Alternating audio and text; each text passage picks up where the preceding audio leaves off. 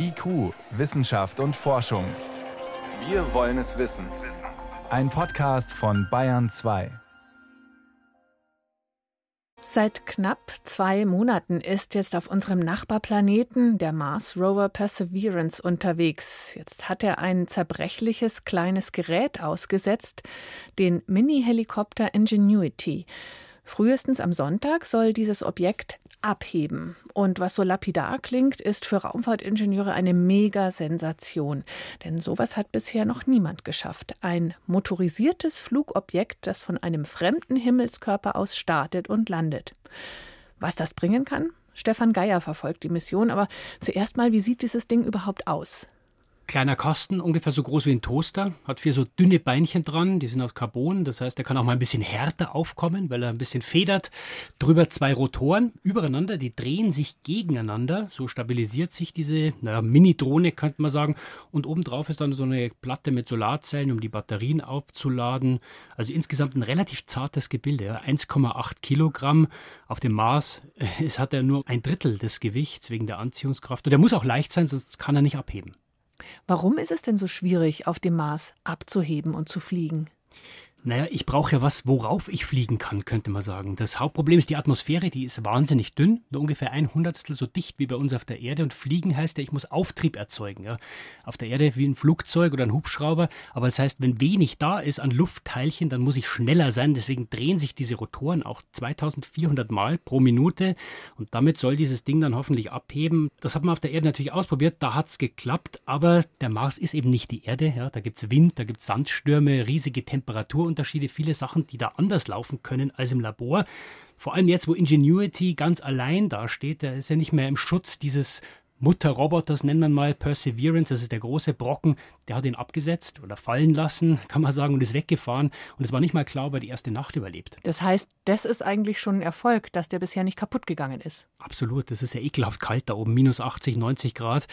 Vorher hatte es die Drohne schön warm am Bauch dieses großen Rovers mit so einer Klappe drüber und ist eben an der Batterie gehangen, konnte dadurch auch gewärmt werden. Da war es kein Problem, ihn warm zu halten. Aber jetzt ist er allein mit dieser im Vergleich sehr kleinen Batterie muss er auskommen. Er hat die erste Nacht aber überlebt und offenbar funktioniert das ganz gut auch mit dieser kleinen Batterie. Und jetzt stellt man sich vor, auf der Erde in irgendeinem Raumfahrtcenter sitzt ein Ingenieur und steuert das Ding per Joystick? Das wäre schön, das würden Sie sich wünschen, aber der Mars ist heute ungefähr 275 Millionen Kilometer weit weg.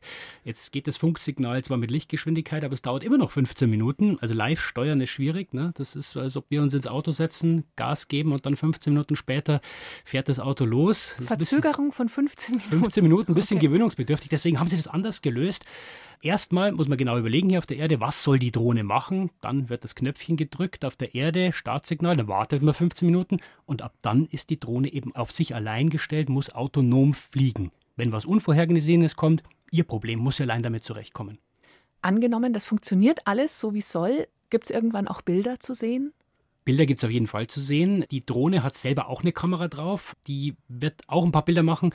Das wird aber vor allem dann spannend, wenn es in den nächsten Wochen dann ein bisschen weiter wegfliegt. Bis dahin werden vor allem die Bilder des großen Roboters aus der Distanz interessant sein. Der soll sogar einen Film machen von der Drohne, wie sie abhebt und dann ein bisschen schwebt. Wenn das wirklich klappt, das wäre spektakulär. Da wird man den Jubel der Ingenieure hören. Und das, weil so eine Mini-Drohne drei Meter hoch steigt, fliegt und wieder landet. Aber ja, es ist ein historisches Moment, sagst du. Ist absolut historisch, ist nämlich noch nie gemacht worden. Ja, auf einem anderen Himmelskörper abheben und wieder landen. Und wenn man sich mal anschaut, wie wir Menschen versuchen, andere Planeten zu erforschen, das ist ja auch ein harter Wettbewerb. Ja? Und eine wichtige Währung ist da eben, wer macht es als erster? Das wäre ein hm. erstes Mal. Die NASA hat es auch groß inszeniert, hat einen Fetzen des ersten Flugzeugs, das jemals geflogen ist, von den Wright-Brüdern damals, einen kleinen Stofffetzen unten an den Helikopter dran geklebt. Also sieht man schon, soll was Besonderes sein. Und ich glaube, wenn man mal in die Zukunft ein bisschen schaut, solche Drohnen sind natürlich wahnsinnig hilfreich bei solchen Missionen, weil normalerweise habe ich nur einen großen Rover, der fährt ein paar Meter pro Stunde. Wenn ich aber jetzt sage, wie schaut es denn eigentlich hinter diesem Berg da aus, könnte ich theoretisch dahin fliegen. Ja, lohnt sich dahin zu fahren? Oder schauen wir noch weiter, wenn irgendwann mal Menschen auf dem Mars oder auf einem anderen Himmelskörper stehen, dann ist es natürlich unerlässlich. Nicht jetzt unbedingt nur um ein Selfie zu machen, sondern zu schauen, wo soll man denn hin? Ja, wo lohnt sich denn? Können wir dahinter? Da wären dann solche Drohnen tatsächlich Gold wert. Und wenn es klappt, dass dieses Ding wirklich funktioniert, dann bin ich mir sicher, wird so eine Drohne Standard bei Weltraummissionen der Zukunft.